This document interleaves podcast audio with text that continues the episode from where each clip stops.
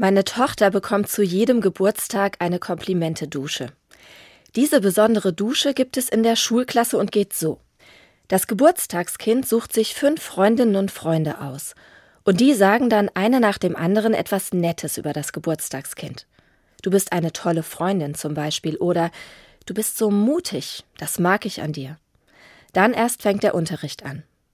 Meine Tochter kommt gefühlt ein paar Zentimeter größer wieder nach Hause. Tolle Sache, diese Komplimente-Dusche. Sollte man viel öfter machen, finde ich.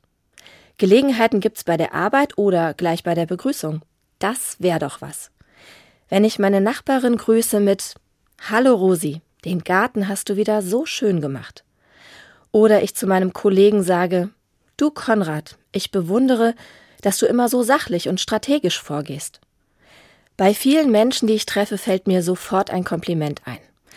Bei manchen müsste ich erst überlegen. Ich ertappe mich ab und an dabei, die Macken und Fehler fallen mir schnell ins Auge. Auch bei mir selbst.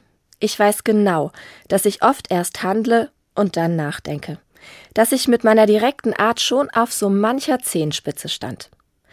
Deshalb finde ich die Idee der Komplimente-Dusche so gut. Einmal anders schauen. Die schönen Seiten sehen. Selbst bei denen, die mir auf die Füße treten.